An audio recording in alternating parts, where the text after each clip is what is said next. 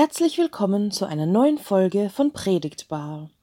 Ich freue mich sehr, heute wieder eine Predigt von Julia Schnitzlein, Pfarrerin in der lutherischen Stadtkirche in Wien, für euch zu haben. Was ihr leider nicht sehen könnt, am Anfang ihrer Predigt zieht sie sich erst ihren Talar an. Und genau darum geht es auch in ihrer Predigt. Darum, was Kleidung mit uns selbst macht, aber auch bei anderen auslöst, denen wir begegnen. Sie erzählt von der Entstehungsgeschichte des Talars und wie es sich für sie ganz persönlich angefühlt hat, ihn zum ersten Mal zu tragen. Und sie spricht über das Gewand, das uns zu tragen als Christen aufgegeben wird. Ich wünsche euch viel Freude mit dieser schönen und spannenden Predigt. Wir hören uns nächste Woche wieder.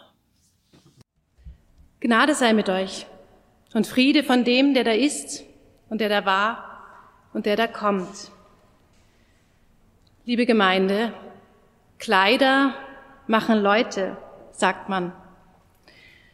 Vor knapp fünf Jahren habe ich zum ersten Mal gespürt, was das bedeutet, als ich diesen schwarzen Talar zum ersten Mal angezogen habe. Ja, als ich ihn zugeknöpft habe. Dieses Bäffchen, das weiße Bäffchen eingesteckt habe. Da habe ich gespürt, was Kleider mit Menschen machen können. Man zieht ein bestimmtes Gewand an und man ist jemand anders. Mit diesem schwarzen Talar bin ich nicht mehr Julia Schnitzlein, nicht Ehefrau, Mutter, ein Mensch, der kein Frühstück mag.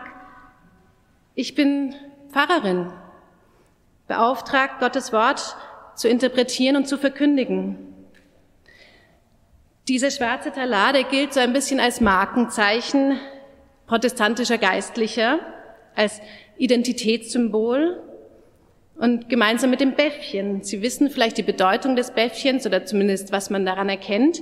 Ist es gespalten in der Mitte, so wie meins, heißt es, dass es sich um Lutheraner handelt. Ist es in der Mitte so halb zusammengenäht, dann ähm, lässt das Rückschlüsse auf die unierte Landeskirche, die gibt es in Österreich nicht, aber in Deutschland. Das ist also eine Mischform aus Lutheranern und Reformierten. Und ist das Bäffchen komplett zusammengenäht, wie bei unseren Nachbarn, heißt es, es handelt sich um reformierte Geistliche.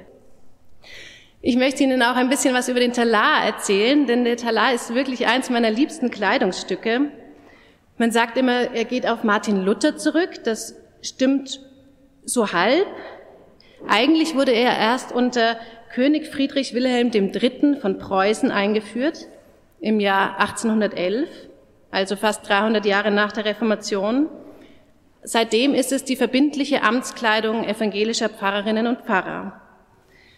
Zu Luthers Zeit war es zunächst eher üblich, die Predigt in der Alltagsstandeskleidung oder im Ordensgewand zu halten und der übrige Gottesdienst wurde in den feierlichen Messgewändern gehalten. Es wurde also im Gottesdienst ein ganz bewusster Kleiderwechsel vollzogen, so wie ich mich eben gerade kurz ausgezogen und wieder angezogen habe.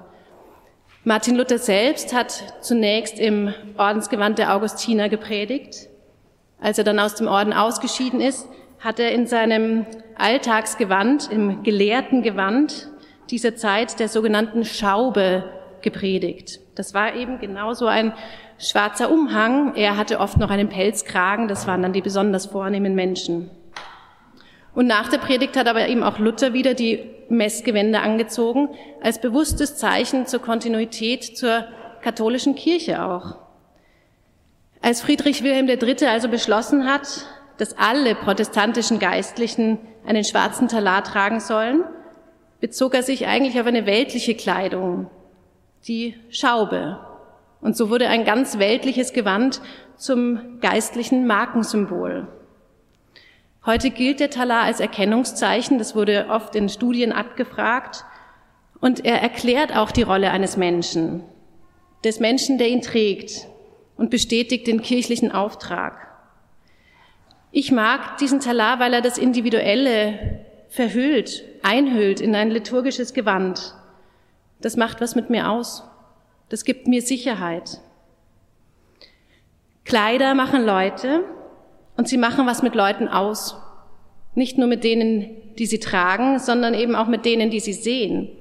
Und da musste ich bei der Vorbereitung zur Predigt an das Theaterstück Der Hauptmann von Köpenick denken.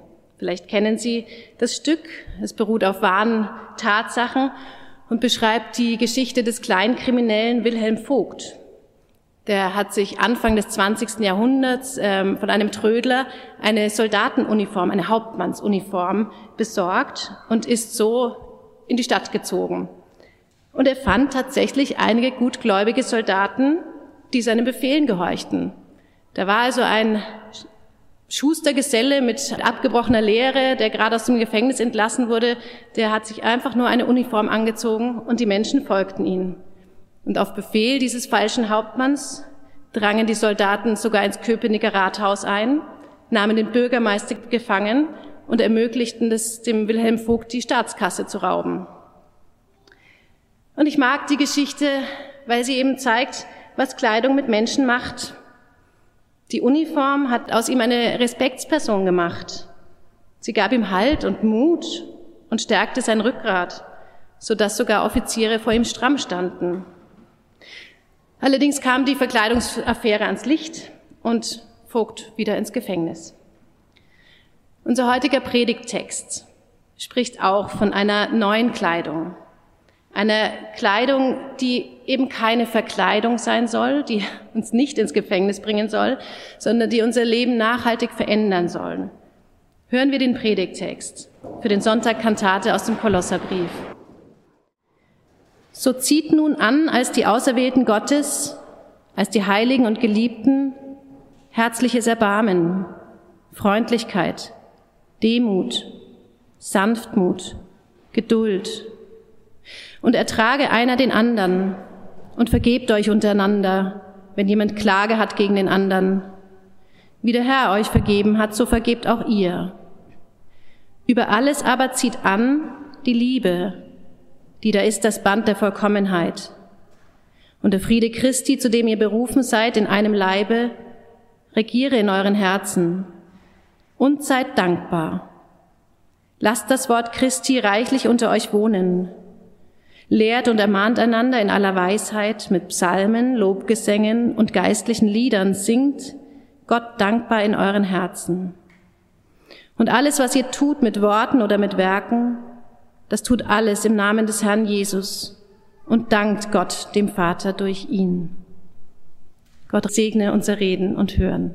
Amen. Ich bin beim Lesen dieser Zeilen gleich am Anfang hängen geblieben, bei den ersten Worten.